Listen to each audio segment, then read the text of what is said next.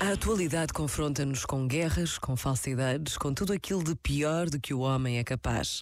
Mas não podemos ficar por aqui. Temos de olhar para o bom e o belo que nunca deixa de acontecer.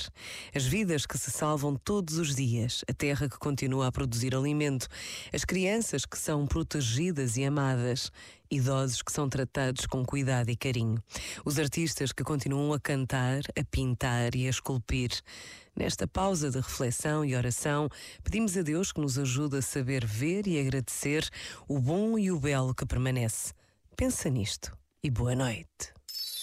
Este momento está disponível em podcast no site e na.